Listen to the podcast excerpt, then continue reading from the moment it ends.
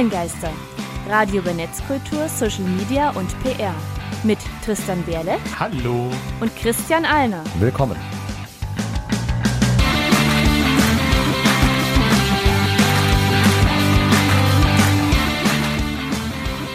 Heute geht es um die Crowd. Und damit hallo und herzlich willkommen zur 58. Folge der Online-Geister aus unserem wunderschönen warmen Studio in Halle an der Saale bei Radio Korax. Und bevor wir da voll ins Thema einsteigen, bringen wir euch noch wie jedes Mal auf den aktuellen Stand. Online-Geister, Hausmeistereien. Letzte Folge ging es um Jodel. Ja. Die hyperlokale Community-App Jodel. Alle Details zur Folge onlinegaster.com-folge 057. Auf unserer Kapiertskala von 0 Line geeignet bis 10 Fachidiot. Tristan, wo würdest du es einordnen? Schon sehr weit unten, also im positiven Sinne. Weit Hm. unten 1, 2. Also wir haben, denke ich, Jodel sehr gut erklärt. Wir hatten ja auch einen Interviewgast. Von Jodel direkt gehabt und haben da eigentlich auch einen guten Überblick, denke ich, gegeben. Also Leute kennen jetzt Jodel, was diese Plattform etwa macht, wofür die zuständig ist und dass sie halt eben existiert. Und ich glaube, das reicht auch für den Start. Mehr können wir da auch definitiv nicht Wir- uns wünschen. Wir sollten Jodel nicht komplexer machen, als es eigentlich ist. Genau. Und offensichtlich hat es auch viele Leute interessiert, was wir zu Jodel zu sagen hatten.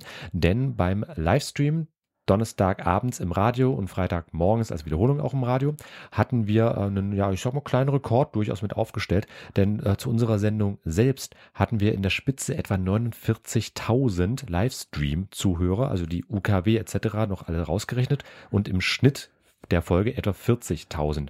Und äh, der Sender am Tag selbst hatte so irgendwas um die plus minus 30.000. Also wir haben bei der Statistik schon ziemlich, waren ziemliche Ausbrecher gewesen. War das also, Jodel oder war es vielleicht doch Hasenscheiße mit Schlüpperpilot, der am Ende noch drin waren?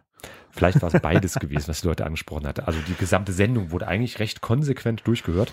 Und selbst am Freitag hatten wir noch Vielen gute Dank. 35.000 Zuhörer. Und als Podcast-Folge waren wir bei um die 700 Downloads im letzten Monat. Also insofern vielen, vielen, vielen Dank fürs Zuhören, liebe Leute. Und ja, ich würde sagen, Fangen wir mit der Sendung Thema. mal an. Genau. Wir haben nämlich einige Meldungen noch. Hm. Zum einen herzlichen Glückwunsch an Twitter. Ihr habt endlich mal Gewinn gemacht. Und noch besser, ihr wollt eure Nutzer sogar daran beteiligen. Denn äh, im letzten Quartal hat Twitter überraschend starke Zahlen vorgelegt und bei einem Umsatz von 1,2 Milliarden US-Dollar haben sie am Ende sogar knapp 222 Millionen Dollar verdient. Das ist so ganz, ganz grob gerechnet etwa ein Dollar pro Nutzer bei Twitter. Und ja, mit dem Geldsegen wollen die sich jetzt halt auch mit ihren Nutzern zusammenbringen und den Twitter-Nutzern halt eben helfen, mit den äh, der Twitter-Followern Geld zu verdienen. Oder wie es der Twitter-Boss Jack Dorsey in einem Interview gemeint hatte, Zitat, that can come through a regular subscription, that can come through content unlock, that can come through tipping. There is a host of things and right now we are just studying and prioritizing what those things look like. Also entweder ein Abo-Modell oder ein einmaliges Bezahlen für bestimmten Content oder Trinkgelder, die man Leuten gibt. Und ich denke, jetzt fange ich auch mal ein bisschen mehr an, aktiver zu twittern.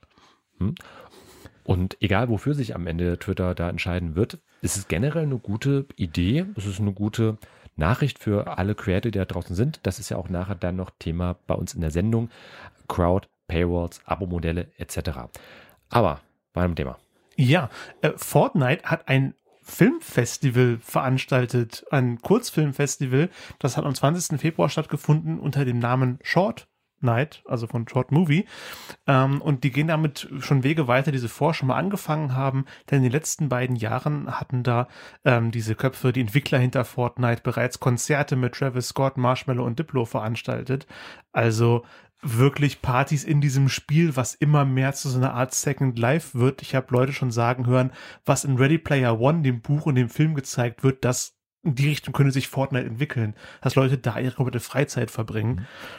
Wichtige Anmerkung bei Fortnite übrigens auch noch, das Ganze findet in-game auf der sogenannten Party Royale Insel statt. Ja. Und diese Insel wurde halt extra für solche Events geschaffen. Waffen, die es halt sonst in diesem Spiel gibt, ist ja so ein Shooter an der Stelle, die sind da nämlich konkret nicht erlaubt. Das ist wirklich dieses äh, soziale Ereignis. Also ich bin, ich finde das total spannend. Ich selbst spiele Fortnite überhaupt nicht. Das spricht mich eigentlich gar nicht an. Aber was da über das eigentlichen Spielinhalt hinaus gemacht wird, finde ich sehr spannend und ich verfolge das gerne weiter. Andere ähm, Kreativschaffen haben sich auch überlegt, wie man in dem Lockdown während der Pandemie denn das Publikum unterhalten kann. Und was ich letztens entdeckt habe, war digitales Theater, wo die Macher mehr gemacht haben als einfach nur eine Bühne abgefilmt, denn es wurde der Bildschirm eines der Schauspieler gestreamt, der sich über Zoom und WhatsApp-Chats und Sprachnachrichten mit den anderen Schauspielern unterhalten hat. Und so haben die eine moderne Fassung von Die Leiden des jungen Werthers äh, nachgespielt. Und zum Aus Aufnahmezeitpunkt gibt es noch zwei Vorstellungen ähm, unter werther-live.de. Könnt ihr euch das mal anschauen. Ich fand es sehr spannend. Guckt vielleicht sogar noch einmal rein. In anderen Meldungen plant auch Google an der Stelle ein bisschen in eine sozialere Richtung zu gehen mit seinen Plattformen. Ganz konkret Google My Business, das ist so ein bisschen das äh, Cockpit für Google Suchanfragen, für Google Maps etc. Die möchten in konkret Google Maps künftig Feeds unterbringen. Also so wie wir es schon von Social Media, Facebook, Twitter etc. kennen, Newsfeeds sollen demnächst auch bei Google Maps kommen. Wir hatten ja schon so ein bisschen über dieses äh, Cockpit, was Google My Business halt darstellt, berichtet, unter anderem Folge 56, gerne zum Nachhören. Und jetzt will Google also seine quasi inoffiziellen Google Plus Nachfolger, also Maps und auch YouTube, noch stärker in diese Social Media Richtung pressen. Könnte interessant werden, wir bleiben da auf jeden Fall mit dran. Und ja, was auch sehr interessant werden kann, positiv wie negativ, ähm, ist folgendes. Mehrere Verbände der Urheberrechteindustrie haben die sogenannte Clearingstelle Urheberrecht im Internet gegründet. Diese soll Provider verpflichten können, Angebote auf der DNS-Ebene, also komplette Websites in einem Land sperren zu dürfen.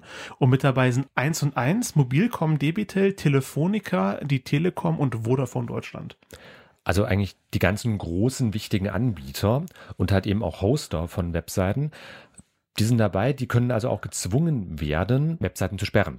Und dazu sagt Markus Beckedahl von netzpolitik.org, Zitat, Netzsperren werden in zahlreichen, in der Regel autoritären Staaten eingesetzt, um die Meinungs- und Informationsfreiheit einzuschränken.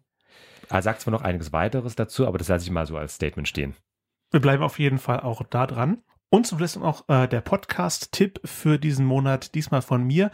Und der Podcast, den ich gerade am häufigsten höre seit einiger Zeit, ist die Podquisition, der Podcast-Ableger der YouTube-Reihe Die Gymquisition von äh, James Stephanie Sterling. Son äh, und guten Freunden äh, von ihm, Schrägstrich ihr, wo sie einfach jede einmal die Woche über Videospiele reden, unter anderem auch darüber, dass es gut ist, dass die politisch sind und man auch jede Menge Spaß an den Sachen hat, obwohl oder gerade weil viel Politik dahinter steckt. Hört mal rein.